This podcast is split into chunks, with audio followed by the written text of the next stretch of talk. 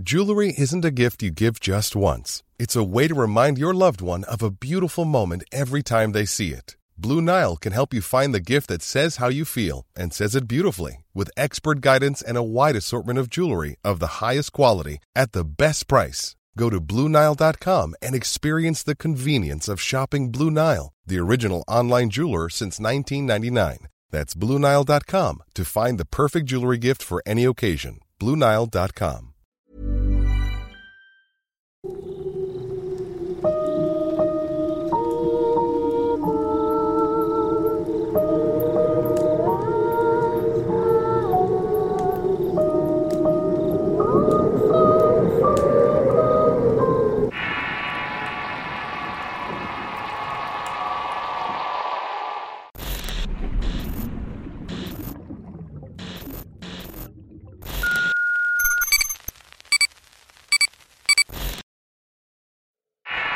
La vecina del basurero.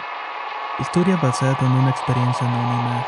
Escrito y adaptado por Tenebris para relatos de horror. Mi historia, por muy extraordinaria que pueda resultar, es totalmente verídica. Por razones de seguridad cambiaré mi nombre y omitiré la ubicación del sitio. Mi nombre es Santiago, tengo 21 años, estudio en la universidad. En casa viven mis padres y dos hermanos más grandes que yo. Yo soy el menor y todos ayudamos en las labores del campo ya que es nuestra principal fuente de ingresos. Estamos en una zona rural donde se cultiva maíz, avena, habas, entre otros granos. En las periferias se pueden encontrar pequeños bosques con barrancos y casas separadas unas de las otras. Aproximadamente a un kilómetro está un vertedero que usamos para tirar la basura. Como somos un pueblo pequeño, todos sabemos quiénes son nuestros vecinos y su ascendencia. También sabemos a qué se dedican, incluso conocemos a los cuatro indigentes que van a pepenar el basurero. En ocasiones nosotros o los vecinos nos topamos con ellos. Les ofrecemos algo de comida para que tengan con qué alimentarse. No los tratamos más allá de eso porque al parecer no les interesa relacionarse con otras personas. Lo raro de esta historia comienza cuando una señora de unos 50 años de edad vino a vivir al pueblo. Se había quedado en un pequeño cuarto que está justamente al lado del basurero. Imagino que rentar ese pequeño cuarto no representaba un gran gasto para la señora, ya que por la ubicación nadie quería estar cerca. El olor a basura era permanente y en la temporada de lluvia la peste se volvía insoportable. Aquella señora nunca nos dijo su nombre, aunque varias personas se acercaron a preguntarle. Su aspecto era desaliñado tanto en su físico como en su comportamiento. No pasó mucho de haber ocupado el cuarto cuando ya lo tenía lleno de restos de comida y de animales muertos. Además de esto, tampoco tardó mucho en mostrar su mal carácter. Cuando se encontraba frente a frente con las otras personas comenzaba a lanzar insultos sin ninguna razón. Entre dientes murmuraba blasfemias y corría con insultos y maldiciones a los otros indigentes. Como las tres semanas que llegó comenzaron a desaparecer animales de nuestra casa y de las casas vecinas. Al principio solamente eran gallinas, guajolotes, patos y perros. Su ausencia se la atribuíamos a algún lobo coyote que bajaba del monte por comida. O tal vez los animales se habían alejado de la propiedad y se habían perdido. Con el paso de los meses comenzaron a desaparecer ganado, ovejas, cabras y hasta cerdos. Eso nos llevó a pensar que se trataba de algún ladrón. Pero la idea se descartó rápidamente cuando hallamos en el campo en algún sembradío los restos de los animales. A algunos les faltaba solamente la piel, a otros los órganos internos, los ojos y hasta la quijada. Nuestras conjeturas se dirigieron entonces a la existencia de un depredador y fue motivo de preocupación entre todos los vecinos. Se realizó una reunión para organizar una cacería de aquella bestia que poco a poco nos estaba dejando sin animales. Algunos contaron que tal vez se trataba de un coyote de una jauría. Otros apostaron por buitres y uno de los más jóvenes dijo en broma que tal vez era el chupacabras. La ocurrencia nos dio gracia a la mayoría, pero una de las señoras más grandes del pueblo nos calmó el humor cuando nos dijo lo siguiente. Dijo que todo era provocado por una bruja, y que de ser ese el caso sería muy complicado enfrentarse con un ser con este tipo de poderes. Hubo quien se rió de esas palabras y yo estaba entre ellos. Sé que hay personas que se dedican a ese tipo de actividades, pero siempre dudé que esas prácticas tuvieran resultados sobrenaturales o que te otorgaran poder. También sé de la existencia de ciencias ocultas, pero nunca tuve una evidencia tangible que probara los resultados de eso. Sin embargo, no niego el poder del pensamiento y de la energía que emana de cada uno. Un primer grupo de vecinos no le dieron crédito al argumento de la señora, pero el segundo grupo apoyó la idea y sentenciaron que no debería tomarse esa posibilidad a la ligera, que muy probablemente el mal estaba rondando en el pueblo. No tardó en saltar el comentario de la llegada de la nueva vecina. Desde su llegada comenzaron las desapariciones y eso no podía ser una simple casualidad. De cualquier modo, se concluyó que no podíamos acusar a la anciana basándonos en suposiciones, y que solamente se actuaría sobre ella si encontrábamos alguna prueba en su contra. Al final acordamos una fecha para buscar en los alrededores al depredador y así echar mano de este. Faltaba poco tiempo para la luna llena y se aprovecharía la luz para que nos iluminara en la cacería. Acordamos un solo día porque era imposible salir todas las noches a esperarlo. Además nos dimos cuenta que cuando se perdían los animales no hacían demasiado ruido. Después de una semana llegó la noche que habíamos elegido. Lo que sucedería en pocas horas iba a dejarnos sorprendidos y aterrorizados. Esa noche cambiaría todo. Eran las nueve de la noche y el punto que habíamos escogido para reunirnos era el basurero. Los que iniciamos la búsqueda eran 14 personas. Los demás familiares prefirieron quedarse en sus casas vigilando desde allí. La mayoría de los que acudieron al punto de reunión eran hombres hechos y derechos. Todos llevábamos armas de fuego excepto yo, ya que mi padre me había aconsejado que llevara un machete empuñado.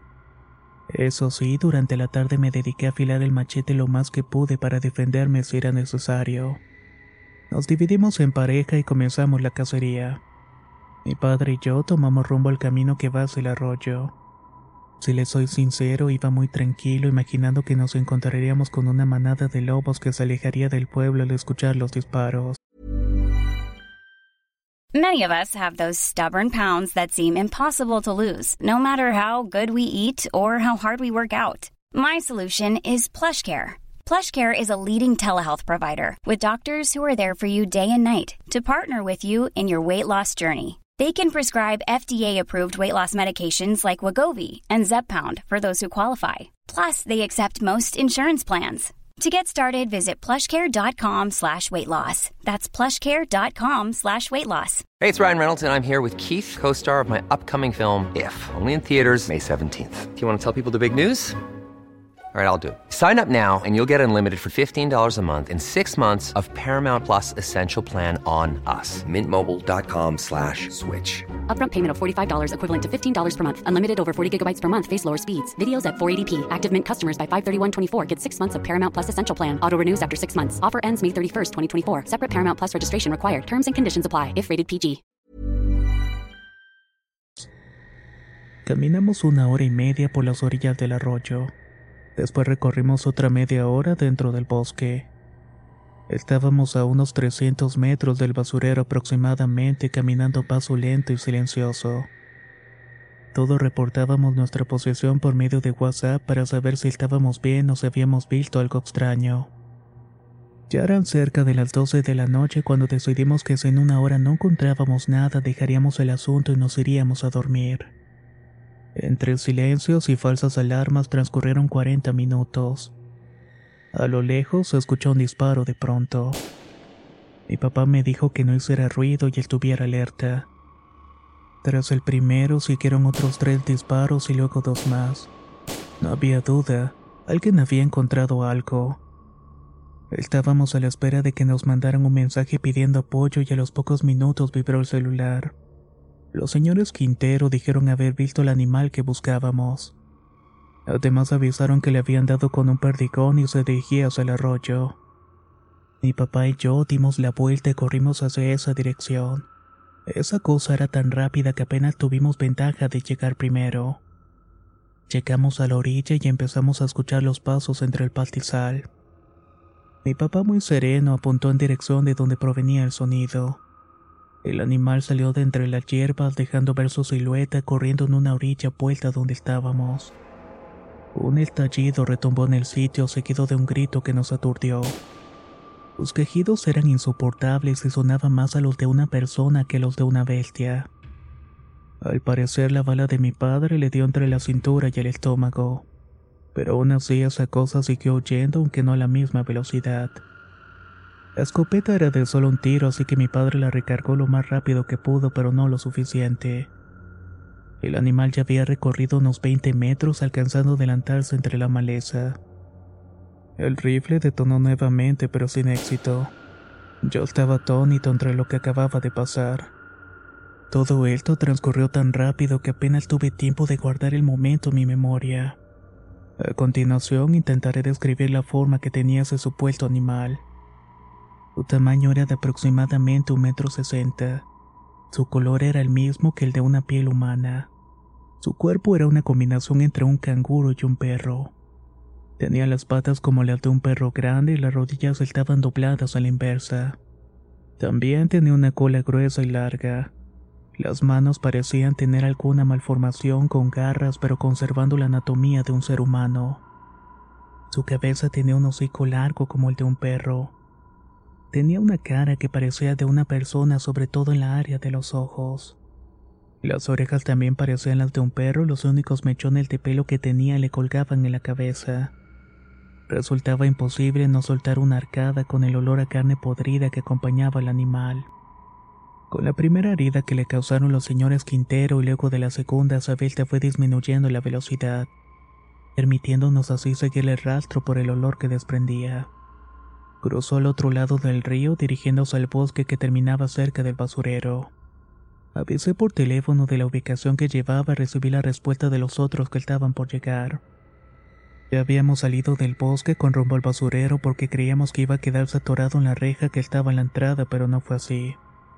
Su olor putrefacto sobresalía del resto de la basura.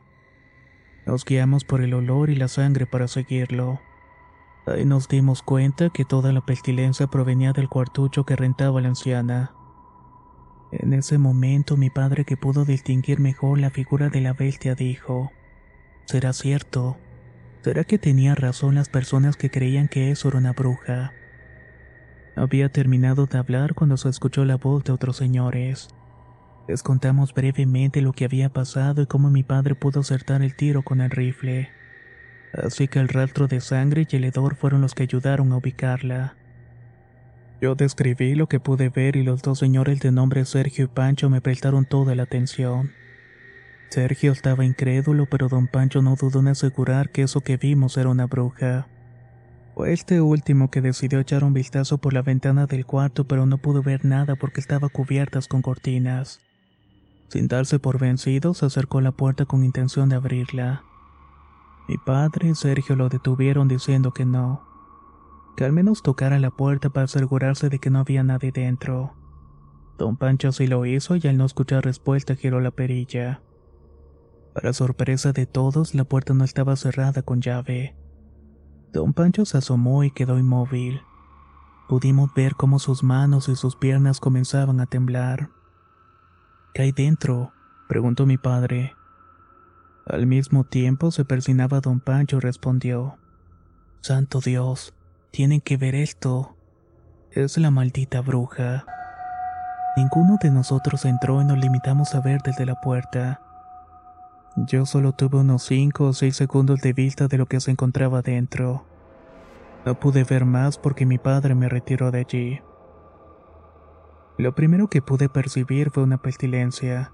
El cuarto estaba repleto de insectos y gusanos tanto en las paredes como el piso. También había huesos colgados de las paredes y cadáveres de animales a media descomposición. Alcanzamos a ver pentagramas dibujados en medio del cuarto y en una esquina un bulto que estaba cubierto con una bolsa. En uno de los costados había una mesa. Sé que lo que les voy a decir es muy fuerte y para nosotros también lo fue. Sobre la mesa estaba el cadáver de un pequeño. La bruja le había abierto el estómago y por el aspecto del bebé seguramente fue ese mismo día. Al pie de la mesa, sin moverse, se encontraba el cuerpo de la vieja. No tenía ropa y estaba bañada de sangre. De su boca salían quejidos de agonía interrumpidos por una dificultad respiratoria. Yo no pude con la escena y es lo más horrible que he visto en toda mi vida. No podía hablar e incluso me costaba trabajo pasar el aire. No recuerdo haber sentido tanto miedo antes ni después. Cuando mi padre me apartó de aquella escena tan terrible venía llegando el resto de los hombres que se reunieron esa noche. Yo me senté en una piedra intentando recuperarme de la impresión. Mientras tanto mi papá ponía al tanto al grupo de lo que había sucedido. Luego de un rato mi padre fue a mí y me dijo que nos fuéramos a la casa. Me dio otra escopeta que era uno de los señores y me fue explicando lo siguiente. Hijo, tú mismo viste lo que había ahí dentro. Tú pudiste ver con tus propios ojos que era esa cosa que perseguíamos. Los señores Quintero dieron la misma descripción de lo que vimos. Como ellos tienen su casa aquí cerca, van a marcarle a la policía para reportar los disparos alrededor del basurero. Así que debemos llevarnos sus armas y quedarnos en la casa. Todos quedamos en hacer lo mismo. Para entonces ya eran las dos de la madrugada y a esa hora se hizo el reporte de la policía. Media hora después llegó una patrulla y luego otras tres más. Acordonaron el área y se realizó lo correspondiente para investigar lo que había pasado. Como no vimos ninguna ambulancia que llegara al lugar, dedujimos que la bruja había muerto. Al día siguiente, la noticia solo alcanzó los periódicos locales. Dijeron que hubo un triple homicidio a manos de una secta perteneciente al crimen organizado. Tres semanas después pude ver uno de los señores Quintero. Supe que el tercer cadáver era de uno de los pepenadores del basurero que ya estaba en descomposición. También me confirmó que en efecto en la mesa estaba el cuerpo de un pequeño. Nunca supimos de qué pueblo o ciudad se lo había robado o a qué familiares pertenecía. Puedo decirles con toda seguridad que las cosas cambiaron a partir de ese día, tanto para mí y para todo el pueblo. Saber que estas cosas existen te cambia el panorama de lo que es este mundo y lo que ocurre en este. Ahora parece existir un aire de desconfianza de unos contra todos, ya que no sabemos qué es lo que puede estar pasando en la casa de un vecino en este mismo momento. Me costó mucho trabajo revelar esta vivencia debido a lo que me impactó en mi vida. Si lo hago es con el fin de que no necesiten pasar por lo mismo para que crean. Porque sí, las brujas realmente existen. Historias de brujas existen en todos lados y épocas. Parecerá que con el tiempo y los avances que hay en nuestro día a día esos temas son puros cuentos. Pero como escucharon en el relato de que las hay, las hay. Y todavía las podemos encontrar incluso en la actualidad. Muchas gracias y nos escuchamos en el próximo relato.